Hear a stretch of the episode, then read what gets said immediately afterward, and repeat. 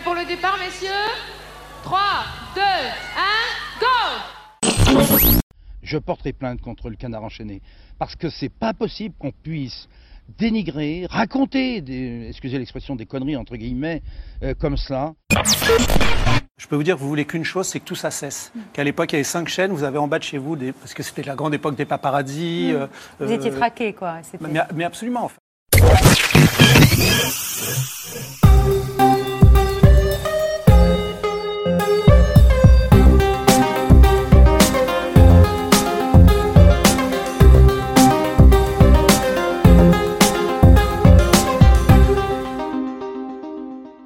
Salut et bienvenue dans Media Story. Histoire, portrait, affaires, Media Story, c'est le podcast qui raconte les médias.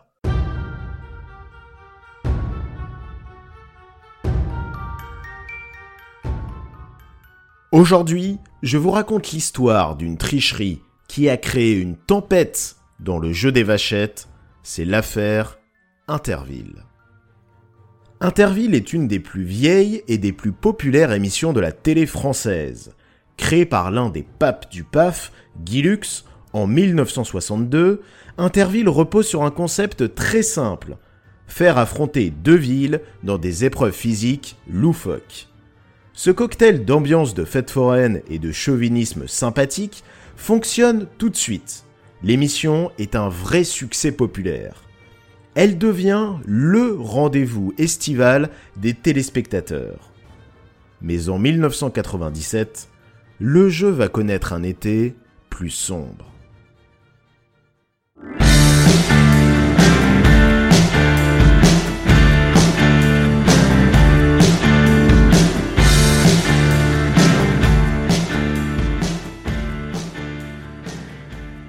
On ne change pas une équipe qui gagne. Ce ne sont pas Guy Lux, Simone Garnier et Léon Zitrone qui diront le contraire. Le trio d'animateurs va en effet tenir les rênes de l'émission dès ses débuts et pendant une trentaine d'années, jusqu'au début des années 90, période où l'émission connaît une déprogrammation. En 1995, TF1 décide de diffuser à nouveau Interville. À la présentation, la chaîne propose une toute nouvelle équipe. La star de la une, Jean-Pierre Foucault, l'animateur vedette de RTL, Fabrice, et deux petits jeunes dans le métier, Nathalie Simon et Olivier Chiabodo. Chacun a son rôle. Foucault et Fabrice représentent chacun une des villes qui s'affrontent, Nathalie Simon présente les épreuves, et Olivier Chiabodo endosse le costume d'arbitre. Avec la ville d'Agen et la ville de Montauban, voici avec Fabrice et messieurs les maires au cœur même de l'arène.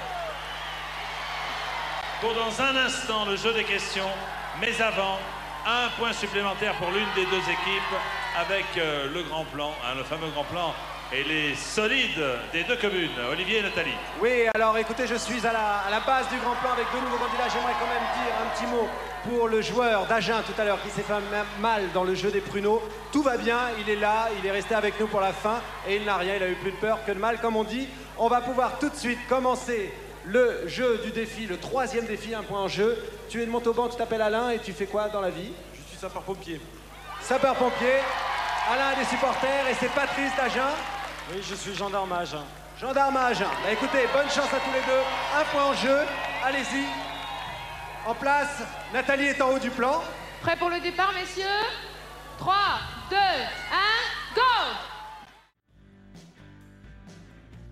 Les autres stars d'Interville, ce sont les vachettes. Véritable mascotte du jeu, elles provoquent des gamelles mémorables chez les candidats.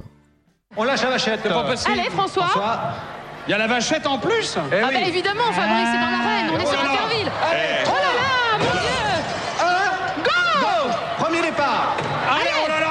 Est très, elle est très énervée cette bête Go, go Vous avez noté que la vachette d'entrée avait décidé de faire du spectacle de qualité ce Oui, soir. Fabrice. Oui, oui, oui, oui, ça me paraît très tendu, Jean-Pierre, mais regardez Oh là là, elle charge votre équipe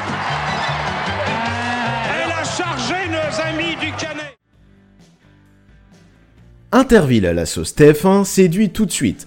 Les téléspectateurs sont très nombreux au rendez-vous, jusqu'à plus de 9 millions si tout va bien pour Interville, des révélations fracassantes vont bientôt entacher l'émission.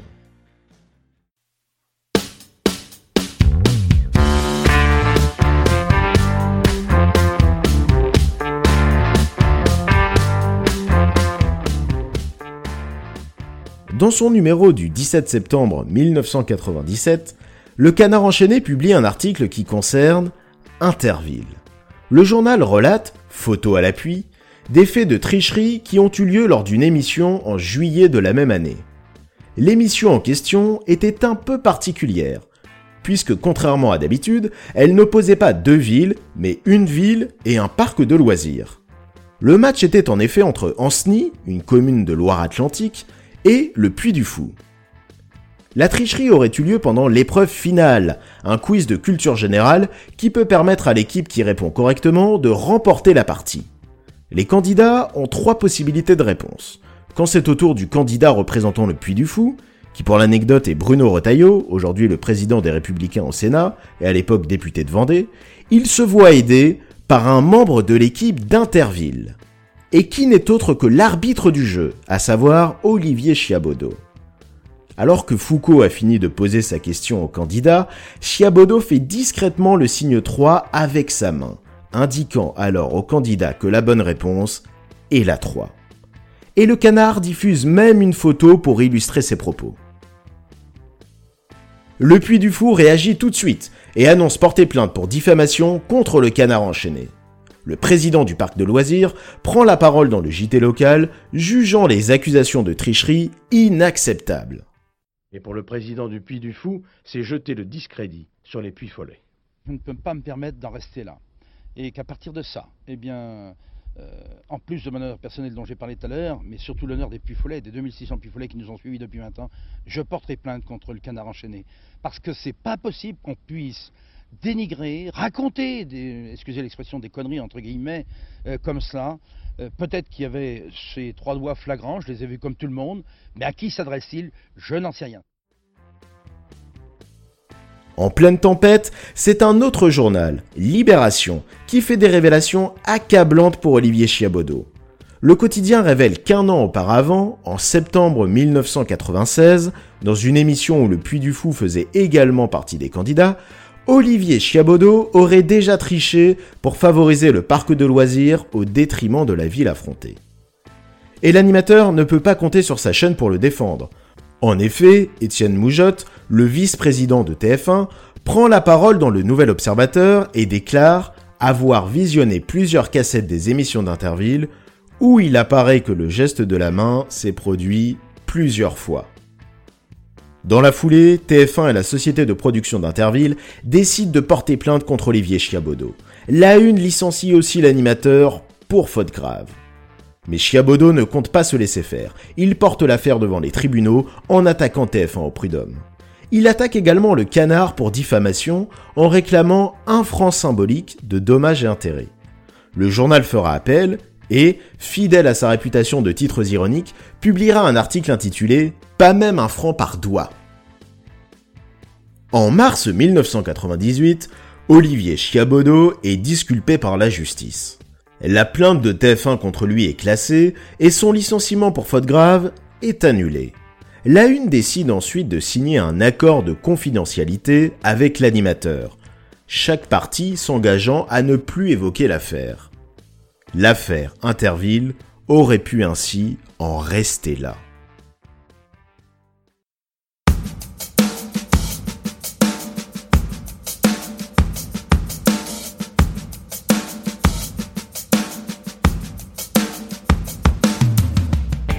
Après le scandale, Olivier Chiabodo troque sa casquette d'animateur contre celle de producteur.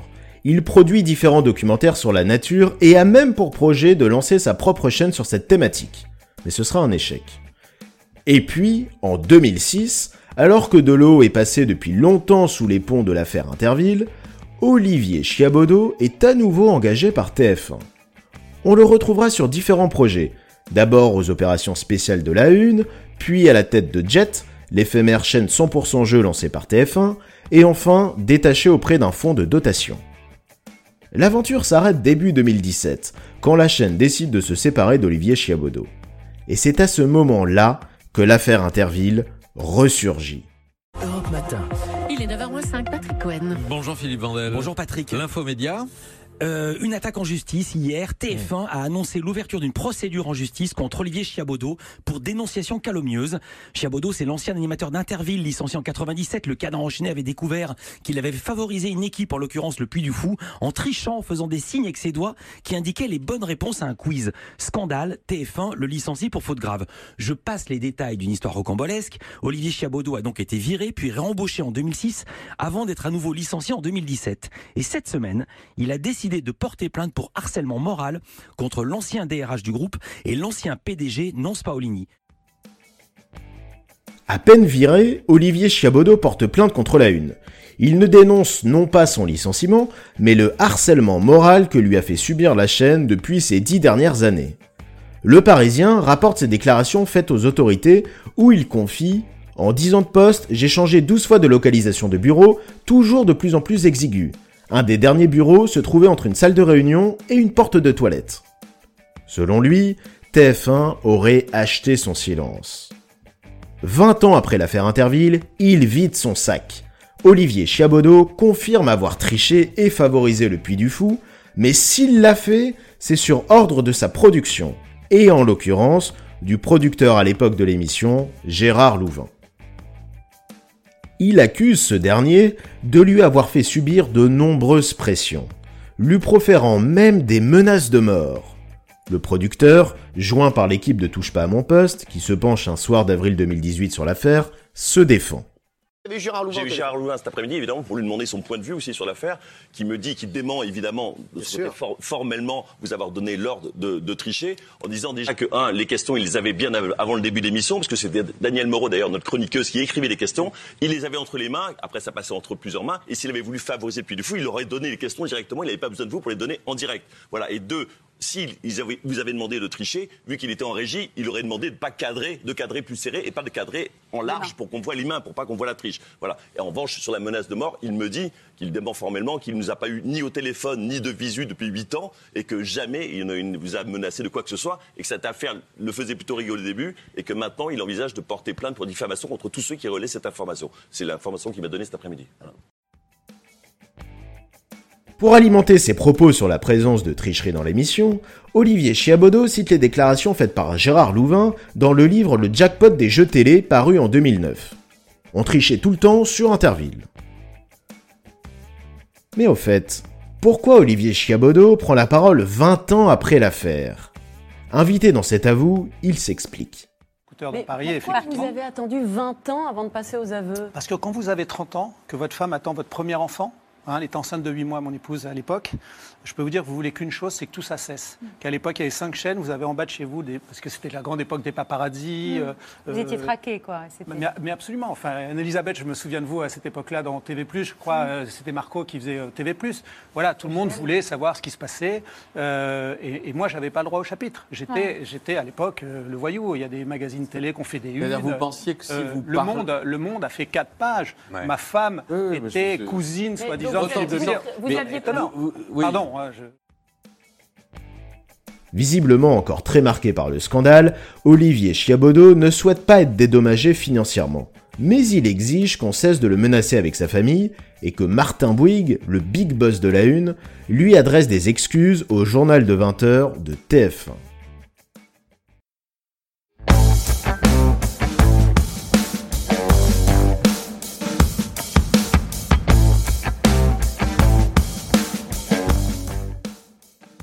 La seule réponse que TF1 fera à l'animateur sera d'annoncer son intention de l'attaquer pour dénonciation calomnieuse. Mais, interrogé sur Europe 1 en décembre 2019, Olivier Chiabodo déclare n'avoir jamais reçu la plainte de la Une. La chaîne de Bouygues aurait-elle décidé d'enterrer pour de bon l'affaire? Aujourd'hui, Olivier Chiabodo, à près de 60 ans, semble également être passé à autre chose. Il est investi dans son projet The Explorers, une appli qui permet de découvrir des images de la planète en haute définition et qui a été récompensée comme appli TV de l'année 2019 aux Apple Awards. J'ai fait ce que j'avais à faire en tant qu'homme et en tant que père de famille. Maintenant, euh, ma, vie, elle est sur The Explorer et je trouve que ce que je, nous sommes en train de faire là, parce que je suis pas seul, bien sûr, moi je suis la locomotive, mais j'ai une équipe extraordinaire, euh, vaut bien de, de, laisser de côté euh, cette histoire. Oui, et puis j'espère que tous ces gens-là vont, vont jeter un œil en disant que c'est un peu plus constructif de faire ce que je fais. Aura-t-on un jour le fin mot de l'affaire? La tricherie a-t-elle été ordonnée par la production comme le confie Olivier Chiabodo? Venait-elle de TF1 directement, dont son PDG à l'époque Patrick Lelay était réputé proche de Philippe de Villiers, le fondateur du Puy du Fou? Le Puy du Fou avait-il un tel intérêt économique à devoir absolument gagner le jeu? Enfin, tout ceci valait-il un acharnement aussi fort sur Olivier Chiabodo? Toutes ces questions resteront sans doute des mystères. À l'heure où Interville s'apprête à faire en 2021 son grand retour dans le petit écran, une polémique tout autre a fait surface. L'émission devrait être sans vachette.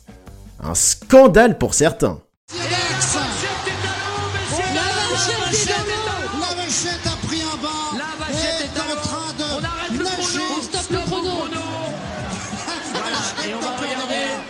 Qu'il faut absolument sortir cette vachette, la pauvre, sinon elle risque de se noyer. Parce que elle sait nager jusqu'à un certain temps. Donc nos amis de là-bas, vous savez, la, c'est la vacherie, la vacherie là-bas. Attention, attention, on ne fait pas mal à la vachette, bien sûr. Cette vachette, ça va pas facile, mais alors elle va sortir dans tous les sens. Oui, c'est le problème. En vrac et en travers. Messieurs, dames, c'est le direct, c'est Interville, on applaudit le travail de tout le monde.